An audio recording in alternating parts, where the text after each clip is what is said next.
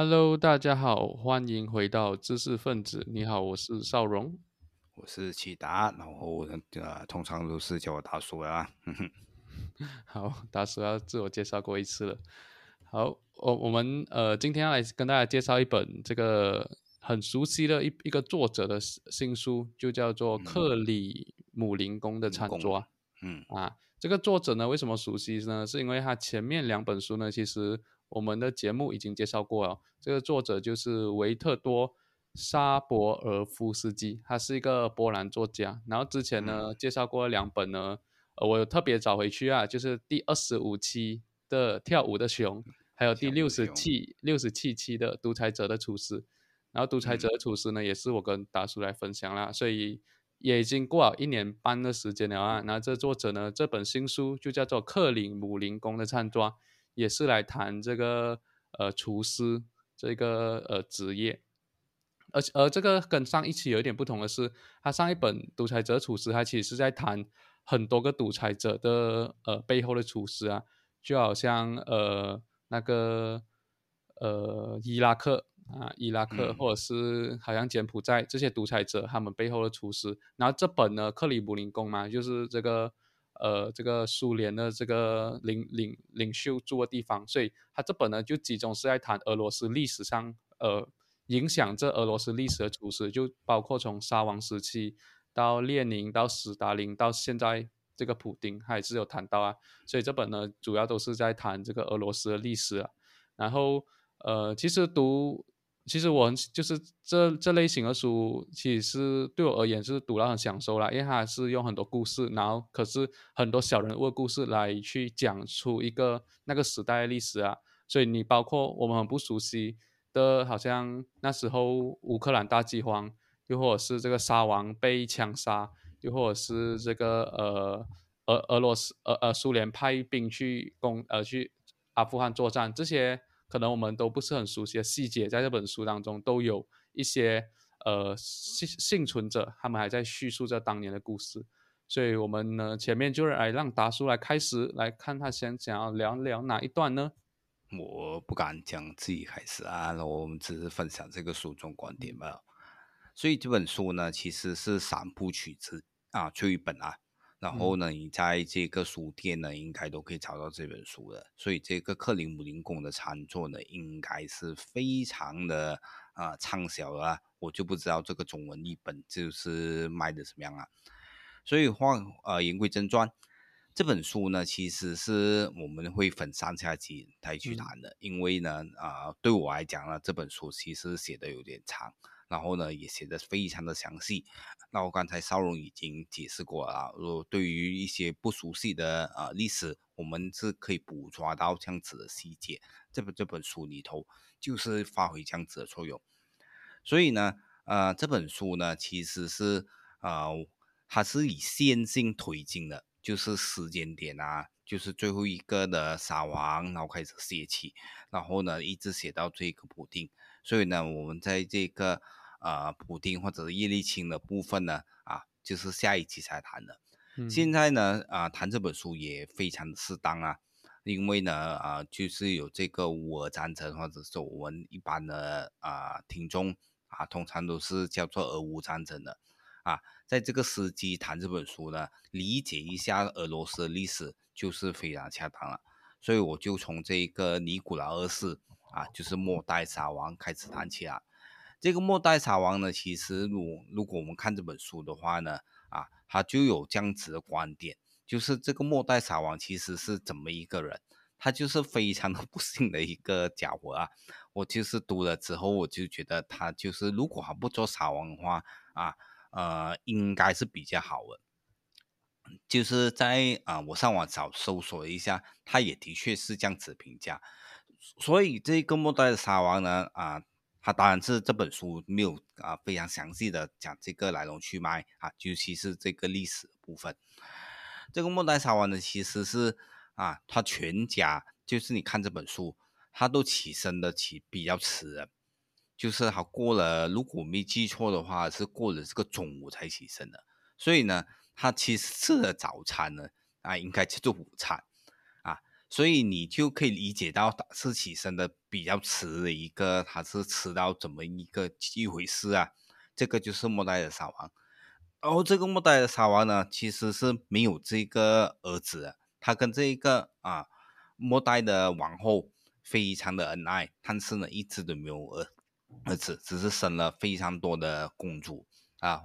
这个就是末代的沙王。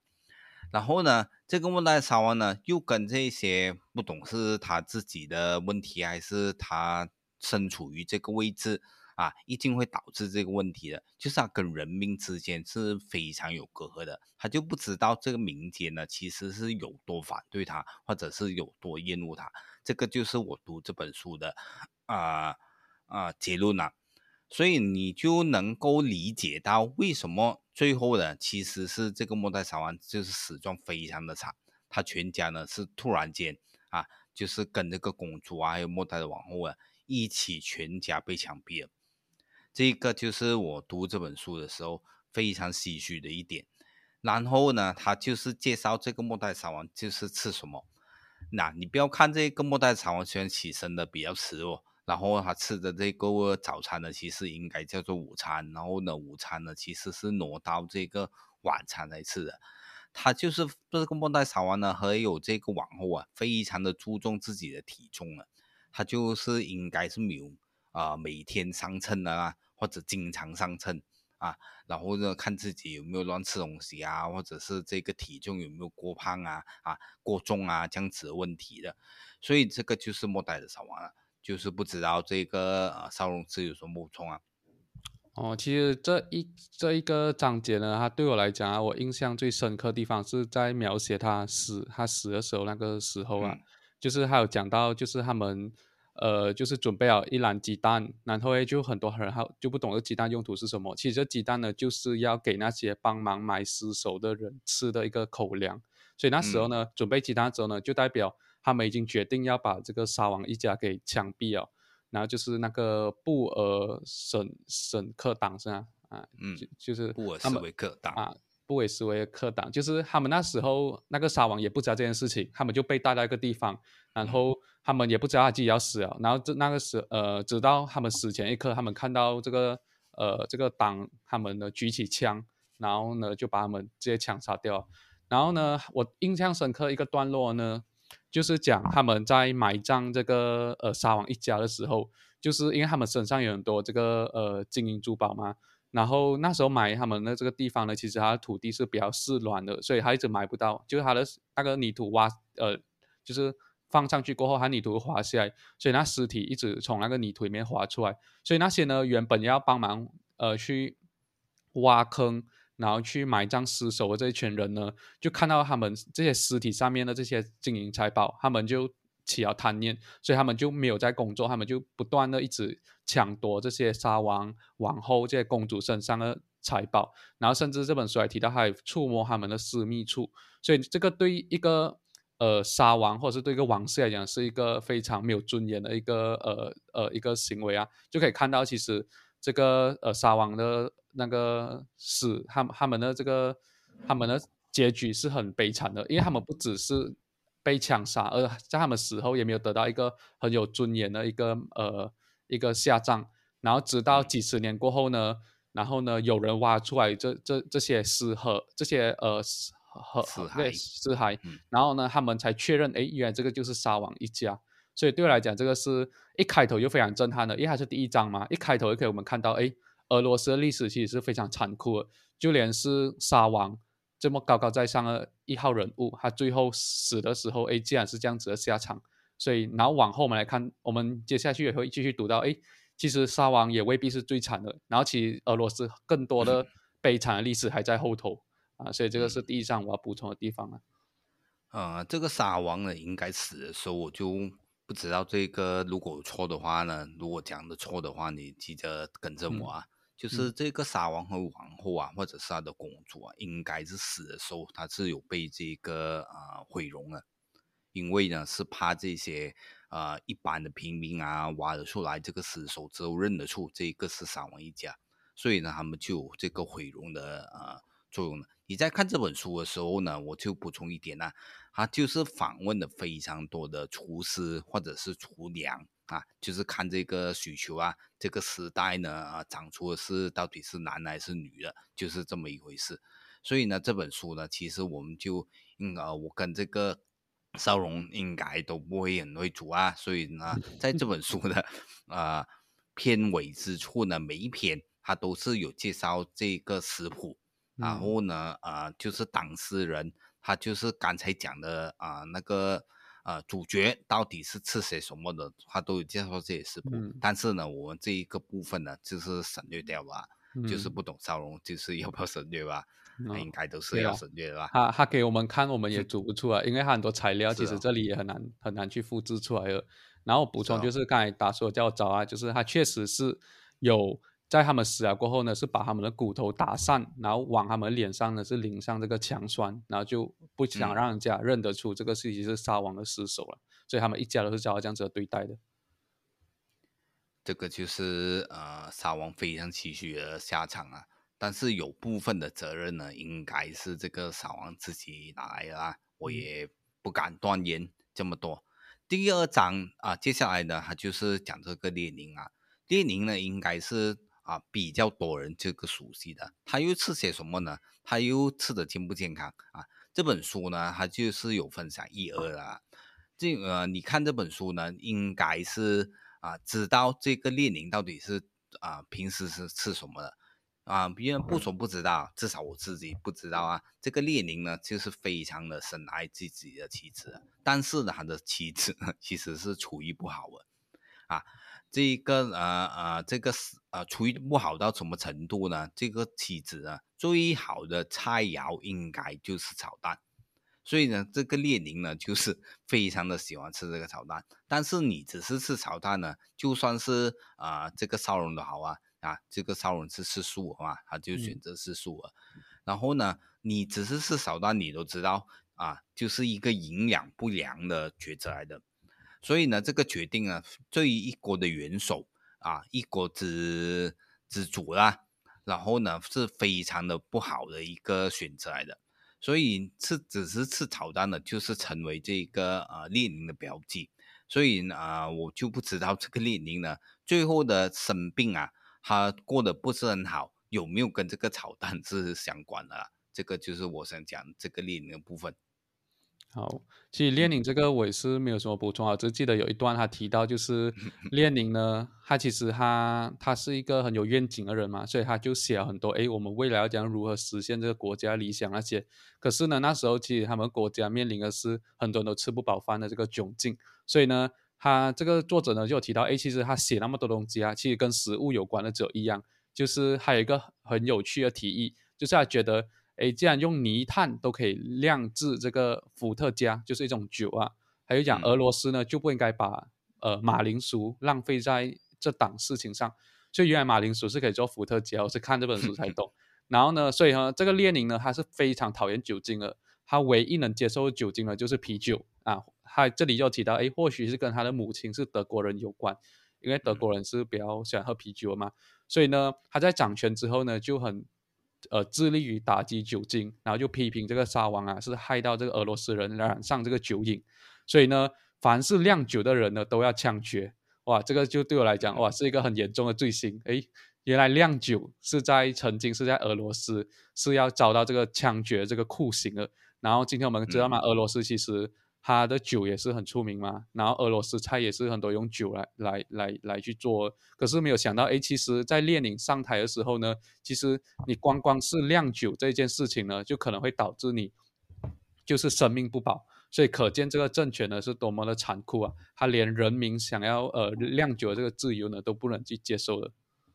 嗯，所以这当年的列宁推行的政策啊，其实是比这个伊斯兰。啊，叫法呢就是更加严酷了，就是我不知道啊，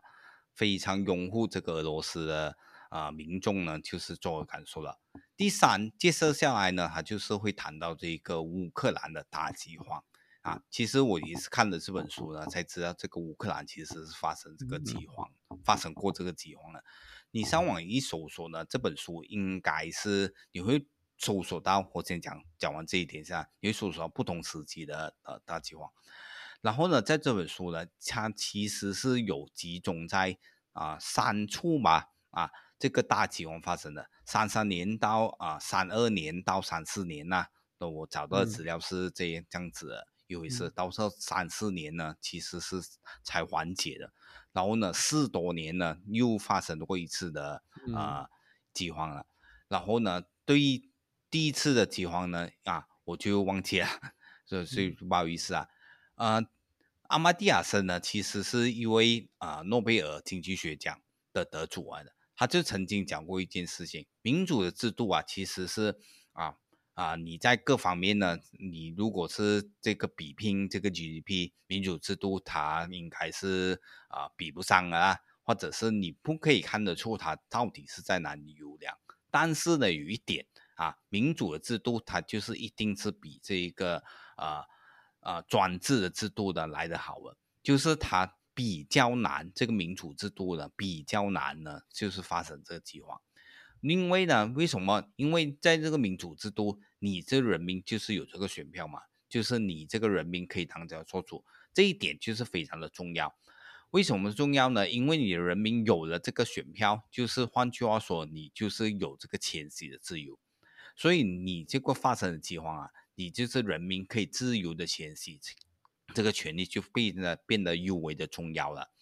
啊，你就是哪里饿，你就不去哪里啊。这一点呢，就是希望我其实有说的清楚啊啊。这一点呢，在这个专制的制度呢，或者是威权的制度就不容易做得到了。所以呢，但凡的饥荒，其实都是政治的因关系，政治的因素造成的。就是政治的原因把你绑死在这这个土地上呢，所以才造成这个饥荒。就是你人不可以走动，然后呢，你有这个饥荒了，你活活饿死啊！这个就是阿玛蒂亚森大概讲过的话了。所以呢，我们从这个啊这一点就可以了解，这个乌克兰的啊大饥荒应该都是源自当时的苏联的引进了。所以啊。这读这本书，但是有非常多的细节啊。我们可以知道呢，其实是在这个大饥荒呢，就是特别的容易啊，各种的谣言传起的啊时时代。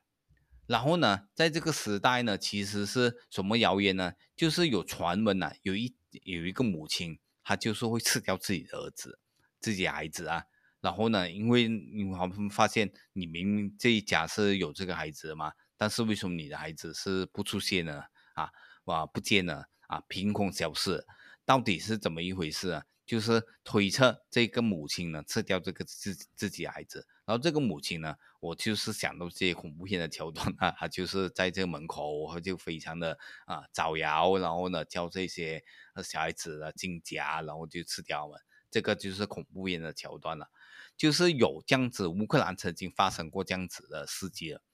所以。啊，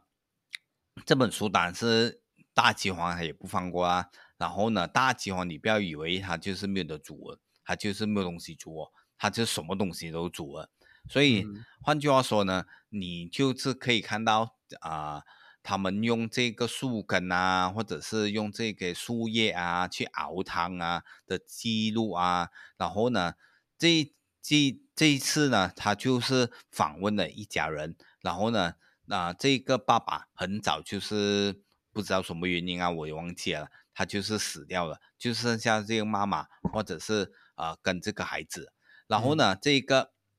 妈妈呢，就是在这个啊还可以买东西的时候，就买了一罐的鱼子酱。你不要以为这个鱼子酱呢一定是非常昂贵的，就是有特特别的鱼呢，其实是啊非常的昂贵吧。如果你是用这个普通的鱼来做成的鱼子酱呢，其实是非常便宜啊，就是一般的人都可以负担得起的，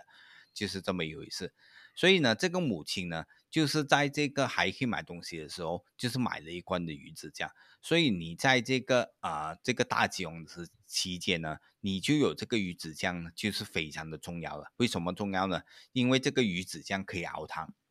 然后你在这个大饥荒，你不要以为啊一般人呢就是可以承受，或者是他跟一般人就是一模一样了。就是他的这个肠子啊，据说这个我就是看的这本书啊，因为我没经历过这个大饥荒嘛。然后呢，呃，经历个什么东西呢？就是他的肠子就是会乱了，或者是会打结。所以呢，你不可能一一下子呢吃太多的东西，不然的话就是会撑死的。这个就是大饥荒啊熬过的人啊说出来的部分。所以呢，这个它就是你就可以推推测啊，喝汤就是比较好的一个选项了。所以大饥荒呢，喝汤为什么这样重要，就是有这一层的原因在。所以换句话说，这个大饥荒啊，其实是啊，这一个呃，这个大饥荒期间，然后呢，这个鱼子酱熬成汤呢，就是救了这个主角的一家，就是这么一回事啊。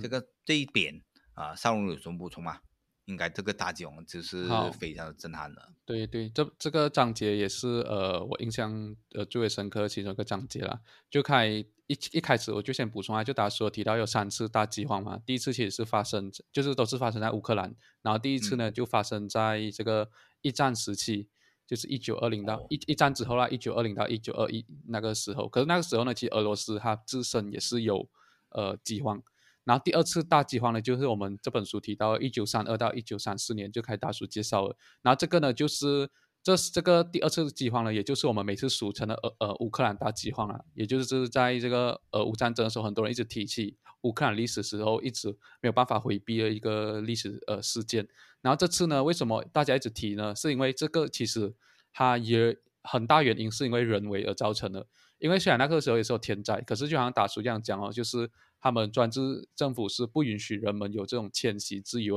所以那时候开始发生饥荒的时候呢，其实乌克兰有很多人想要逃出去，可是就被这些呃呃公安那些抓到了过后，就再遣返回去啊。这是我刚刚上网看到了，所以呢，然后就包括他们其实乌克兰是很很就是很出名去呃这个黑土可以生产很多粮食嘛，可是这些粮食呢，他们。呃，种出来呢，他们全部是被载到乌呃俄罗斯去，所以乌克兰那边呢就没有粮食吃，而且那时候呢一直在很进行着很激烈这个呃农村集体化，这些呃种种的政策呢都是导致这个呃乌克兰大饥荒发生的原因。然后第三次呢就是在这个二战结束之后咯，然后那个时候呢也是死了一百五十万人左右啊，这本书也是有提到。然后开就是这三个呃大饥荒其实都是这个。呃，乌克兰人他们所留下一个历史和呃记忆啊，所以呢，他就有提到，其实这些经历过饥荒人啊，如果你去他们家里做客啊，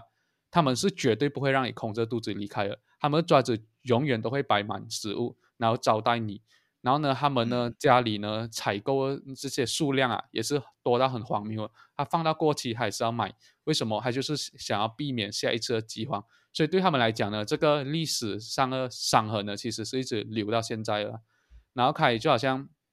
呃，达叔开始是有提到一些书中他们，呃，这些叙述者他们所提到的这些呃回忆，就好像他们喝那个汤，那个汤呢，也是呃在幼儿园那边才可以喝到诶啊，也是也是喝不饱的。然后，嗯，他们有一些汤呢，就好像哦，我只是煮过面条诶，然后。我们只能喝那个煮过面条那个汤，就好像如果我们是我们先煮意大利面，我们煮完那个汤，用意大利面煮完那个汤过后，那个汤我们就倒掉嘛。可是他们啊，他们都是会喝掉，然后当做是他们的一餐诶。所以呢，那时候呢，他们是描述啊，就是他们在上幼儿园的时候呢，是饿到没有在上课，就每个人喝了那碗汤，全部躺在角落那边。然后有一些小孩子呢，就躺着躺着就没有醒来了，然后就很多人死死在那边。然后呢，这本书另呃这个另外一个叙述者呢。他叫薇拉，他也是有提到，其实那个时候呢，他们他们的街道啊，每个礼拜都会来两三次，呃，一辆车，这辆车就叫做尸体车，就是有很多人他们在路上走走走的时候，就突然可能是太久没有吃东西了，就跌倒，然后就死掉了，然后很多人就被这些尸体车就捡走拿去埋葬了，然后到后来呢，也没有员工了，所以很多人的尸体就丢在车上面，然后也没有人载到去墓园。所以那个时候呢，他的妈妈呢就警告这个薇拉，就讲你不能在外面的马路上随便坐这，因为可能人家就会把你当成是死掉了的孩子，就会把你直接丢上去那个尸体车抬走，他们也不会去分你到底是生呢还是死的。所以这就是当时他记忆很深刻这个这个呃这个回忆啊。然后他们也是有提到，就好像他们吃到真的是没有东西吃了，就连这个树上哎刚刚长出一个新的这个枝芽，他们都吃掉哈。所以他们呢，那个时候呢是没有见过苹果，因为苹果是要你发芽过后慢慢长出来嘛。可是它在发芽那阶段，它的芽就已经被吃掉了。所以那个就是他们那个时候，哎，能吃什么都吃。啊，所以他这个这个呃饥荒呢，其实这个我们谈的是乌克兰嘛，可是他另外一张啊，对我来讲也是在谈饥荒啦，他也是也是有这样子遭遇的，就是在谈这个列宁格勒围城的时候的事情。嗯，然后这个呢，看达叔有没有想要呃先来聊聊这边。我先补充之前的一点呢、就是两点呢、应该是啊、看这本书才理解的，就是有其中一点，就是我记得啊，其实是这个主角的啊、爸爸，他开始的时候呢，他就是做这个捡拾的工作，讲的不好听啊，其实是做这个捡拾工作。他开始的时候呢，还要进这个公寓，就是看有谁家其实有死人啊，他就捡走这个尸体啊。到后来呢，他在路上已经是可以碰到这个尸体了，所以嗯你就可以知道这个大饥荒呢去到这个什么程度了啊、一个境界啊，这个是一点。第二点呢，这个乌克兰的吉普啊，就我们现在都知道这个是基辅是作为这个首呃乌克兰的首都啊啊，这这段时期应该都是待在那边啊。然后呢，这个俄罗斯呢非常的想打下这个基辅啊，这个乌克兰因而这个俄罗斯，我看的一些资料啊，他们都是讲这个俄语的，但是呢，啊，你如果是熟悉这个乌克兰和这个俄罗斯的历史呢，它原来呢，这个乌克兰其实是有发生大饥荒，为什么呢？啊，为什么我们讲的这个下一期非常重要的 就是这个原因啊？因为呢，你就是可以理解到这个乌克兰为什么跟这个俄罗斯有这样大的深仇大恨，就是这个原因所在了。这就是两点我想补充的，就是啊、这个列宁格勒呢，差不多就是去到这个呃斯大林的时代了。然后呢，这个斯大林呢，啊，其实是在之前呢、他就是有跟这个德国呢，是应该我没记错的话，就是大概就是三七年吧，啊，嗯。三七年的时候是啊、有这个跟这个俄罗斯啊当当时叫做苏联啊，然后呢就是有跟这个德国签署这个互不侵犯的啊条约，然后呢其实这个苏联呢和俄罗斯啊这个德国啊，我口误了一下，这个德国呢其实是想瓜分这个欧洲的，所以到现在呢，其实这个靠近俄呃就算是俄罗斯的话，靠近这个欧洲的部分呢，它是比较发达的。啊，你不要看这个俄罗斯幅员这样大哦，啊，但是呢，它只有这个靠近呃欧洲的部分呢才比较发达，像啊、呃越是离这个欧洲的部分呢，它就相对落后的，所以这个就是俄罗斯的窘境啊。我们也知道为什么啊，这个俄罗斯啊，就是会靠会靠近这个呃欧洲的部分呢，它就是比较发达，因为它可以卖这个石油过去嘛，啊，这个就是啊一个原因啊，啊，它也比较方便做这个生意，然后就不用绕过这样大的啊航道啊，就是进行这些贸易啊种种的条件呐、所以这个就是俄罗斯或者是过去的苏联的窘境啦、所以我们在这个啊列宁格勒啊，我们就得到什么教训呢？我们就可以从这本书当中呢，看到这个斯大林到底是怎么样做事的。其实我在读这本书的时候，与其讲是啊、非常的啊，就不如这个啊乌克兰的大饥荒这样清新触目。但是呢，这个斯大林呢，其实是啊、我只可以形容啊，他是非常的寒心。我读了之后非常的寒心，这个嗯啊，斯大林原来是这样子做事的。为什么啊、为什么我会这样子讲呢？其实是你读啊、读过这本书了，你应该是稍微了解啊啊、这本书呢其实是有这样子的啊，它都是围绕这个厨师啊，这个主角呢是一个厨师啊，他就叫做应该是叫做 Alexander，他的老婆呢其实还是重点啊，虽然他的老婆出场不多了，但是啊这个厨师呢都是非常的爱这个老婆的。啊，在这一章当中呢，这个厨师是长成这个样子啊，所以这个厨师呢，去到什么阶段呢？他就是帮这个斯大林试菜啊。为呃，我们讲的试菜呢，就是意思就是说，什么东西这个要进这个斯大林口中呢？啊，先要经过这个啊厨师的口，所以是去到这个阶段呢。啊，当然他是为什么他就是要做这样子的事情呢？啊，他就是啊有自己的私心之意啦，就是还要保住自己自己的妻子的命，因为呢这个妻子啊其实是来自德国的，啊，当时呢，在这个苏德互不侵犯的条约，苏德的关系呢是非常的融洽啦。但是随着这个德国入侵这个啊，进入这个俄罗斯或者苏联的啊国土之后呢，这一层的关系呢其实破裂了。所以呢，他就是他的妻子叫做莉莉安啊，莉莉安三个字啊，翻译过来是这样子啊。啊，这个莉莉安呢，其实是她的丈夫一直想保住的啊啊一个一条命啊。但是呢，她的丈夫其实是没有保住的。我可以把这一层的结论先讲出来，他就没有保住这个妻子，甚至呢，他在这个啊妻子死了几年了之后啊，他才知道这个消息啊。这为什么我会讲这个韩信呢？因为这个史达林啊，既重用这个厨师啊，因为他刚才我如我所说嘛，这个厨师是为了食材，他又需要这个厨师。但是呢，还有另外一样一项的啊，另外一个猛将叫做贝利亚的啊，呃，这个贝利亚呢，就是负责去杀死他的妻子啊，就是这个厨师的妻子莉亚啊啊，但是呢，这个贝利亚呢，就是啊，如常没有跟他讲的啊，如常的对应这个啊厨师，然后呢，这个厨师甚至是立过大功了，在一场的宴会当中呢，准备了上千人的。分量啊，然后呢，啊，这个厨师呢，其实啊，我看了这个章节之后呢，应该是蛮在意啊这些勋章的部分的，所以呢，他就是会啊，会会展示自己的勋章啊，这样子的做法。这个就是这个厨师，当他得知这个啊自己保不住这个妻子的下结局之后啊，他就是谁都不信。这个就是这个，他甚至是啊。他不信到什么程度呢？就是啊，他连进口的啊什么东西可以进口，他都是永永远都不会假手于人。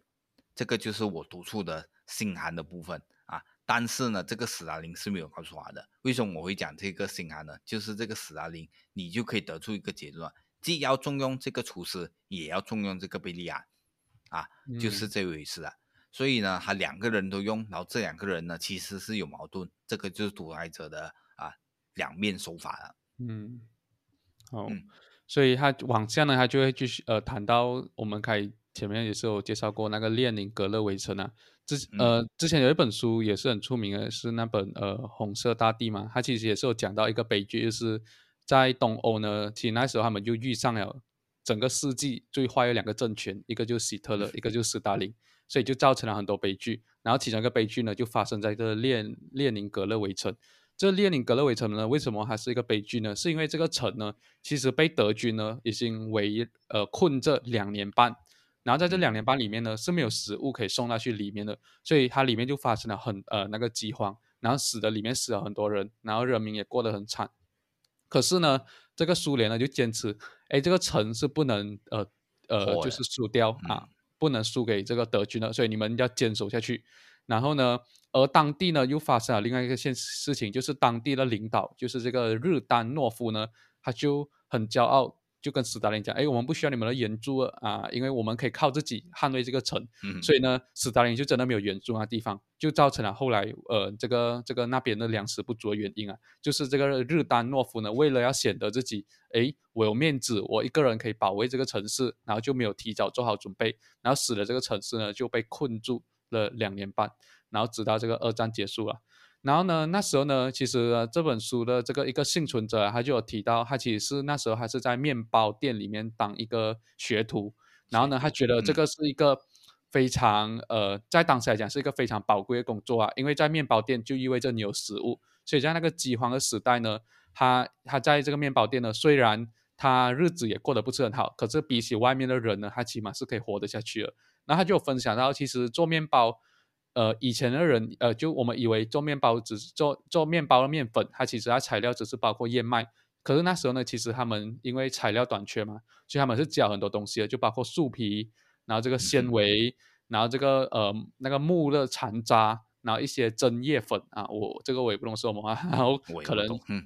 可能也不适合拿来当呃拿来吃的，可是没有办法，然后他们就加一个面粉里面，然后呢。他就有提到一件事情啊，是令我印象很深刻。他就有讲到，他发现哦，其实过了这个饥荒之后呢，有一些人啊，他们本来的日子是还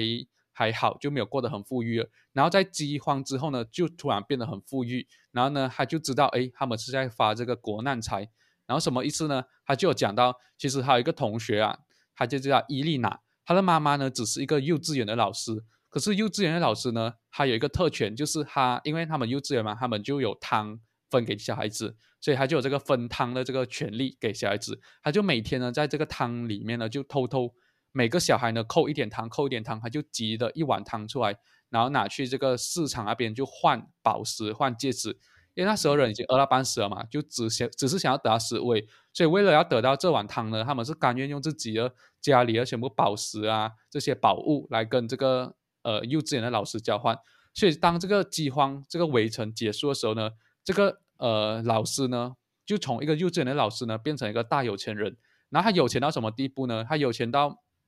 这个呃，这个幸存者呢，他就还记得到今天为止，这个呃，他的同学啊，还是可以过这。他虽然只是一个呃一个普通的一个白领，可是他还是可以过这每年出国旅行这种很微弱的生活。然后呢，孩子呢，年纪轻轻就可以买得上呃一片又一片的土地啊。所以他就讲，他只是靠着围城那两三年，就是呃做的这些呃呃坏事。就可以使得他的三代都有钱可以花，然后到现在还花不完，然后所以呢，他就讲到，其实这个就是俄罗斯的这个呃现状啊，就是他很多人，他们虽然一直讲着，哎，我们要平等的口号，然后确实是有一些人，他们是没有，就算他们是在面包店里面做工，可是他们也从来没有乱拿面包，然后也没有偷偷拿面包出去卖，可是也有一些人呢，他们就是可愿意做这些事情，然后呃，愿意做这些事情的人呢，确实之后都变得很有钱。然后这个这个章节的最后一段呢，他就有提到，其实俄罗斯呢，它每一年它的面包店呢都会举办一个活动，呃，叫做“我们来烤围城期间做的面包”。嗯，就这活动其实是为了纪念这个列宁格勒这些在围城期间所牺牲掉的这些呃人民啊，所以他们每年到现在还是会举办这个活动啊。可是呃。就是我觉得意义也不大了，因为他他根本的问题也是没有解决啊。他他也是有提到，其实呃那个时候呢，因为他的好像是他的爸爸是可以进入这个市政府的餐厅的，所以他就有观察到，其实市政府呢，它里面的餐厅是什么都有，就外面在闹饥荒，可是里面还是过得很好。然后就有讲，其实是因为这个莫斯科呢，它就有一个专机是一直来送食物给这个领导的，所以呢，这个领导完全不在乎啊，就讲哎，外面有人在饿，可是我。的食物是定时送来的，所以他也是可以吃着香肠，可以喝着香槟。然后呢，可是这些食物呢是不能带去外面的。所以他的他的这个爸爸就看到这个呃现状，哎，就觉得哎，这个不是在骗人吗？就是你口口声声说我们大家是平等的，可是总有一些人比其他人更加平等。所以这个就是呃俄罗斯或者是那时候苏联呃所遗留到来的问题啊，到现在还是一样。我记得当当时做面包的时候呢，他们所要的考量应该是更加的营养啊，不是更加的美味。我们现在呢，应该是以美味取胜啊，就是有没有营养其实都是其次。当时呢，其实是有这样子的呃逆转的，就是什么东西是优先呢？应该是他们就是放在啊营养是放在首位的。这个就是我读这个章节的时候啊非常深刻的一个印象了。所以呢。你可以想象得到，他做出来的面包其实不好吃的啊。如果是我们照照他的 recipe 去做的当时的面包出来的，应该是啊有这个结论那就是这些面包其实是不好吃的啊。其实这个就是大饥荒的时候，或者是列宁围城的时候啊发生的事情。所以呃，你不要看这个苏联的在在。啊，还在的时候啊，他就是超级大国，就是还有各种的啊啊富翁富庸国啊，或者是有这个卫星国卫星国的拱拱护拱卫啊。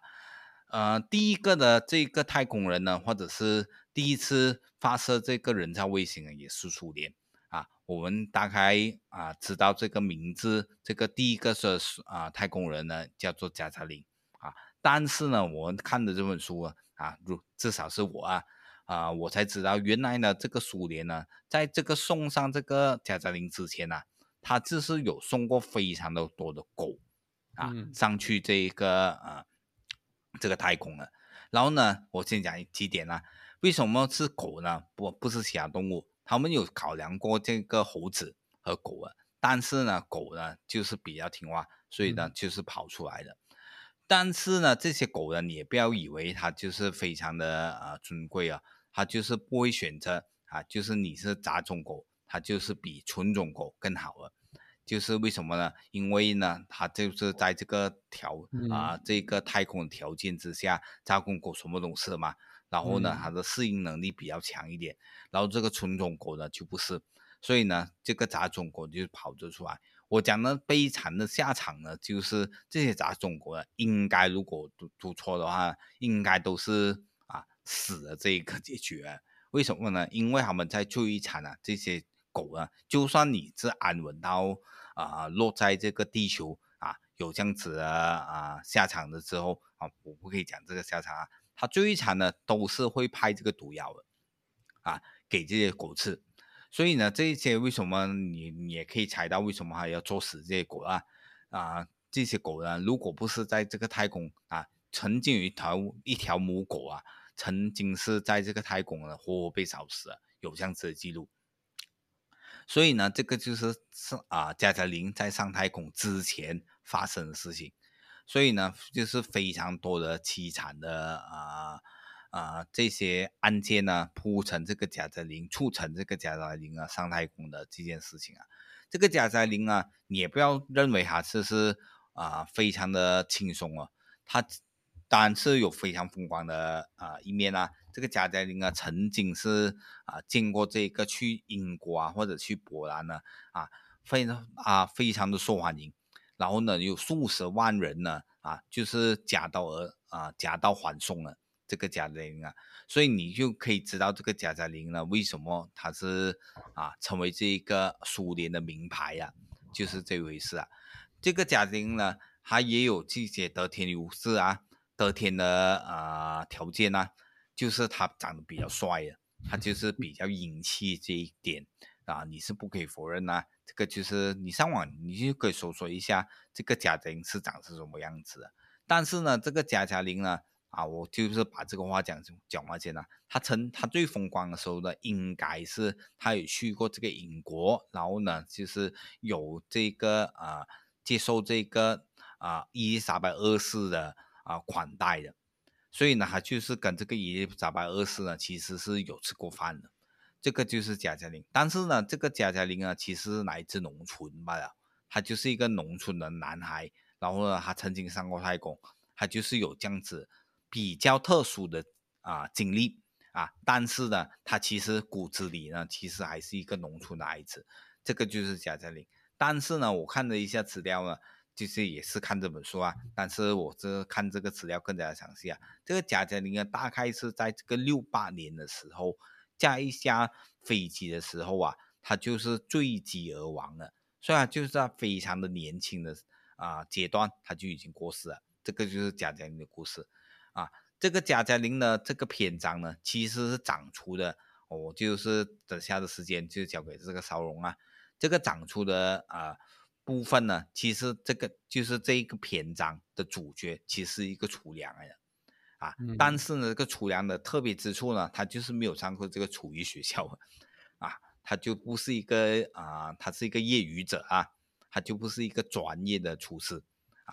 啊，我们就是没有这个性别歧视，但是呢，你就是如果你是一个业余者，为什么你可以当上这个啊掌厨的这样子的位置，这样重要的位置呢？啊，这一点呢，就是交给这个啊宋去介绍啊。嗯，好，呃，其实我我对这一章啊，它还有一个很印象深刻地方，就是其实那时候要选人上去，要选第一个太空人嘛，过后呢，他们就有很多候选人。然后这群人呢，其实都是呃很优秀的，然后呢，所以他们全部人都想要争取成为这个人类史上第一个上到太空的这个太空人。可是呢，最后就加加林胜出。可是，在当时候呢，其实还有呃一个人是比加加林还要优秀的，他的测试成绩呢是比加加林还要好的。然后这个人呢就叫做呃日耳曼。可是为什么他不能上太空呢？就是因为他的名字的问题，因为他叫日耳曼，所以就是这个呃日耳曼民族啊，就是指一个德国。所以呢，那时候呢，距离苏联还打赢德国呢还不久，就那时候一九六一年嘛，所以呢，可能他已经了苏联十五年、十六年嘞。这个时候，你把一个叫日耳曼的人送上太空，那那还像话吗？所以是这本书所提到了。可是这个日耳这个日耳曼呢，这个很优秀的太空人呢，他之后也有上太空，他可是他不是第一个了啦，所以人家只记得第一个嘛，所以就是所以到现在人家也是记得加加林，就不记得日耳曼。可是日耳曼那时候呢，其实他也是很伤心啊，就听到这个消息，然后呃，看达叔呃讲到就是那个厨娘嘛。所以那个厨娘呢？呃，我看回去啊，因为我印象不是很很记得，就是讲他其实是一个，呃，一个一个跟共产党比较接近的人啊。因为他好像讲把他的孩子取名叫这个亲共，就是青年共产党的意思啊，亲共。所以那时候还是一个来自白俄罗斯的，白俄罗斯，是白俄罗斯的一个一个一个厨娘啊。所以呃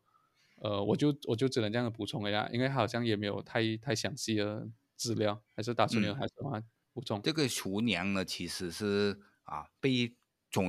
军军啊尊称为妈妈的啊，这个就是我印象非常深刻的一点。为什么妈妈会成为这个厨娘就作为妈妈？你也可以想象得到啊，其实是这些。如果厨娘是比较尽责的一点呢啊，如她就是有这个起到这些妈妈作用了，就是她像一个妈妈的啊存在这样子的一个那个印象啊。就是我对于这这个篇章呢，就是有这样子的啊，这样留下这样子的啊深刻的印象啊，我也不懂啊。就是你回到去这个贾贾林啊，他喜欢吃什么的？因为呢，原来啊，他就是啊落到这个啊这个地球的时候，这个贾贾林啊，第一个见到的人呢，其实是来自一个农户的。所以呢，他就是第一次跟人家讲话的，我也记得啊啊，他是非常的啊，他肚子饿了，然后呢讲了这样子的话，然后呢还要吃什么？那这个贾家丁啊，其实是非常的喜欢喝鲜奶的，用你就知道这个煮过的奶，它的味道和这个鲜奶呢是不一样的。就是鲜，如果喜欢这个鲜奶的味道呢，其实是啊。一定会啊喝鲜奶的，但是你作为一个太空人呢，你喝鲜奶又是不太常合适的。为什么不合适呢？因为你会闹肚子啊！你在太空的话闹肚子，这个就是非同小可的一件事情来的。所以啊，我们要避免啊这个太空人闹肚子啊，就是要避免啊喝这个啊鲜奶的啊这这种饮食啊这个习惯了。但是呢，可是贾嘉玲啊，就是。啊，非常的喜欢这个喝鲜奶。就对于这个厨娘呢，因为我刚才介绍了，他就是非常的啊业余嘛，他就是会为这个贾玲玲做这一个鲜奶的这一道美食啊，这种饮品啊。然后就是他这个家庭死后呢，其实是这个妈妈就被盘问了过一次啊，我就不知道是不是一次吧啊啊，但是还是有被盘问的，就是他跟这个贾嘉玲有没有死啊？啊，关联呢？啊，就是要搞清楚。你也知道这个啊啊，大家都知道这个啊，苏联时代呢，其实有这个非常多的特务或者叫做 KGB 啊，就是贾江林的死，然后就是国家的英雄的死啊，就肯定是一件大事来的嘛。所以呢，这件事情呢，就是非常的小可啊。最后，最后到底有没有这个死呢？啊，是跟这个储粮是相关的，或者跟这个妈妈是相关的，就莫衷一是啊。因为呢，全部都是机密啊。这个审讯的结果呢，我也是机密，我们就不得而知啊。这个就是我读这些篇章的时候啊，留下的最后的啊印象就是这样子。嗯，就是这本书呢，其实是有讲这个啊啊太空人第一位上太空的太空人啊，他的饮食习惯是什么？还有补充这些细节啦，然后呢，你也可以知道啊这方面的讯息是什么。这本就是读这本书啊啊可以给到你的地方。最后呢，我们想讲的就是啊啊去阿富汗，因为这个苏联跟阿富汗呢其实是啊有打过仗的。然后当时的苏啊阿富汗呢，现在阿富汗也是非常落后啊，当时的阿富汗呢更加落后。所以呢，他就是连这个苏联呢，我讲的时间呢，大概是一九八一年，嗯啊，对，这个啊，就是上个世纪的八十年代这样子的时间点。所以你就可以想象得到，其实是那时候的呃苏联呢，应该是非常的啊没落了、啊，它也接近解体的啊一个时段呢，倒数着。然后呢，这个切尔诺贝利啊也是即将爆炸了啊啊，我们也知道这个是后话啊。这个切尔诺贝利呢，其实是啊引发这个苏联解体的一根最后一根稻草啊。嗯，然后这个是后话。但是呢，当时阿富汗呢，就是连这个啊苏联也打不赢。他就是这个苏联呢，就是如我们前面所说的，就算在列宁格勒，他也就是啊没有粮食，他也讲称是有粮食。就是这个苏联呢，其实是有做这个宣传呢，非常的强势的一个传统啊。就是他的做这个宣传呢，当时在这个苏联呢，就叫做真理报。他就是做这个宣传呢，他就会通过这个真理报的部分啊。这个苏联呢，当时是做的什么宣传呢？就是你看了这个章节之后，你非常的惊讶，就是在这个苏联的啊里头的人呐，其实不知道啊，苏联曾经打过或者正在打着这个阿富汗的，因为呢，它叫这个战争呢，其实叫做和平干预。啊，他就是在这个国内呢，其实这个宣传呢，他就就好像现在乌克兰这样，是啊，叫军事干预，不是叫战争，对啊，不是叫战争啊。但是呢，你实际上它就是一场战争啊。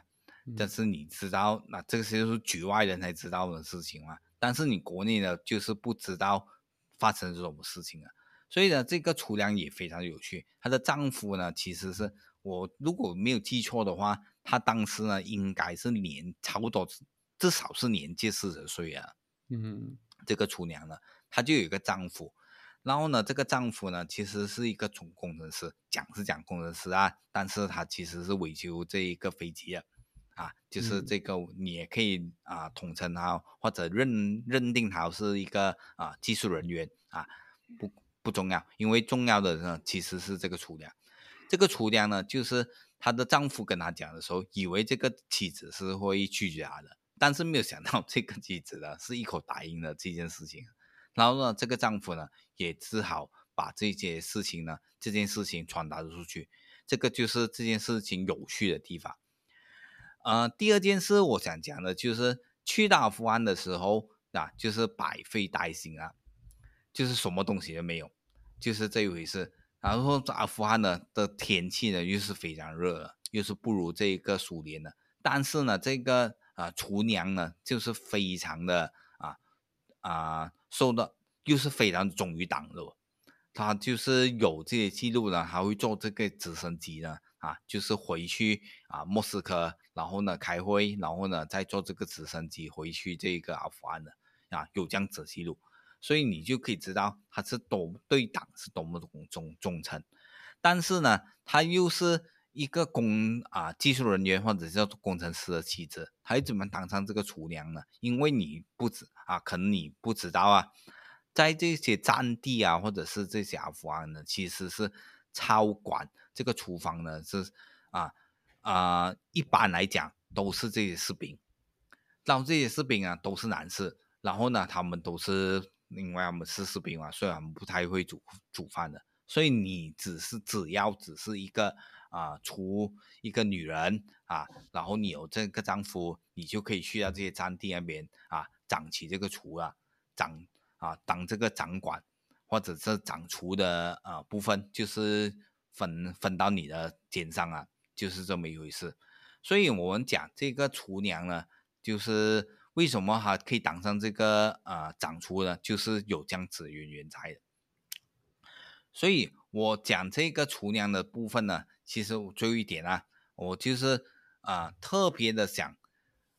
讲的就是这个厨娘啊，应该是对这个啊党呢非常的忠诚，因为他曾经在这个海关呢是大骂过这个海关人员的，就是他看到看不过眼啊。其实这个海关人员刁难一个士兵，然后这个士兵啊，只是买一套的衬衫啊，或者是衣服啦，给自己的女朋友。然后呢，这些士兵啊，其实是卖命啊，但是呢，啊，他又在这海关人员呢面前呢，他又显得什么都不是哦，啊，他又被这些海关人员刁难了。所以呢，这个厨娘呢，就是大发勇为，他就是曾经啊啊出身仗义的啊啊为这个士兵啊就是讲几番话，然后呢又是冒充啊这点啊冒充那一点啊啊啊有这样子记录在的，这个就是这个厨娘的啊厨艺呢，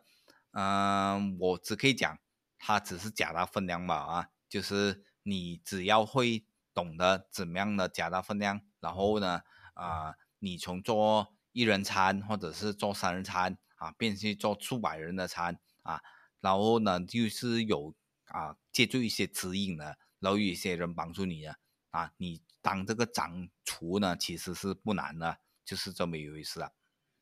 好，呃，虽然我们讲这本书还是在描述很多很残酷的历史嘛，可是它嗯当中也是有一些比较温馨的细节啊，就好像这一章还是有提到，呃，那时候他们在这个军队当中呢，就有一一种迷信，就讲，诶，水的汤里面呢就有这个月挂叶越，嗯啊，月鬼叶，然后呢，就代表他会收到他的呃亲人或是他爱人寄来的信，所以很多人都很期待自己拿到的汤其实是有这个月桂叶。然后这个厨娘呢，那时候呢，她就呃就观察到，哎，哪一个士兵呢，他的情绪比较低落，或者是他比较想念这个远方的家人的时候呢，他就会偷偷放月桂叶在他的汤里面，所以就让那个呃士兵呢，他们就有了期待，然后也有了这个呃，就就很开心。然后所以这个是这个厨娘的一些小心思啊。然后他也是有提到，有一些飞行员呢，他们在飞上天的时候嘛，因为他们不能吃太饱嘛，所以他们就会呃就会拿到一些巧克力让他们吃，然后嗯他们呢很多就没有吃，就打算要带回去俄罗斯，呃送给自己的这个呃另一半。然后呢，然后还有另外一个故事呢，就是讲他有一次呢，他他这个底下的一个员工呢，他就不小心把两种汤给呃混乱了，就有一个是酸黄瓜汤，有一个是白菜汤，然后就把它混乱了，所以呢，他就然后呢，他就呃他就为了要就是要让这个东西呢，就诶好像不是个错误，所以他就帮他取名叫西伯利亚白菜汤。那时候呢，好巧不巧，军队当中就有西伯利亚人，那他就来找这厨娘讲，哎，其实西伯利亚不，西伯利亚汤不是这样煮哦，就是我喝到西伯利亚白菜汤不是这样煮的。然后那厨娘就呃在边呃故作就是好像没有错样子，就讲，哼，难道不可以每个人有不同的煮法吗？然后所以呢，这个这个这个士兵呢，小士兵呢就讲，哎，其实你放了黄瓜去，诶也挺好吃哦。以后回到这个西伯利亚，也要告诉我妈妈叫她这样子煮。所以呢，其实他就有很多小人物的故事啊。他这些人呢，很多其实都是回不了国，他们很多都是战死在阿富汗。如果是回去的时候呢，其实他们已经是残废了，就是在战场上已经呃受损了。可是他们在呃这之前呢，其实也是有体验过一些一小小的美好啊，就可能他们会在里面呃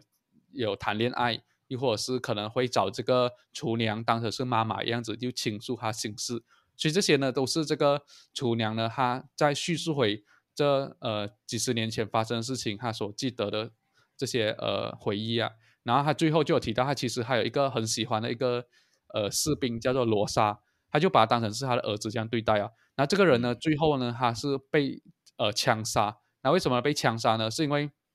他那时候是被他的这个长官就怂恿去偷东西，然后卖给阿富汗人。就这个长官他在做这坏事，他就想要把军队的东西卖给阿富汗人，然后来呃获利。然后可是呢，罗莎就被抓到，所以就成了代罪羔羊，最后就被枪杀。然后这个呃厨娘就很伤心。然后那时候呢，因为他也是一个党员嘛，他又在那个党会议里面就提出来这一点，就讲哎，其实这个是无辜的，然后那个军官应该说要对付什么，可是这个军官最后也没有被对付啊，因为他还有一个更大的靠山在后面，所以这个就是一个俄罗斯的一个呃无奈啊，就是很多时候他们上面人是一个大鲸鱼，他们还偷东西，可是受害的都是下面的这些小虾米，然后这个也是这本书中要带给我们的这些呃顿悟啦。讯息啊，啊嗯所以我觉得我们今天呃也是分享的差不多啦，然后剩下还有很多很精彩的篇幅，我们就要留待下期才跟大家分享啦。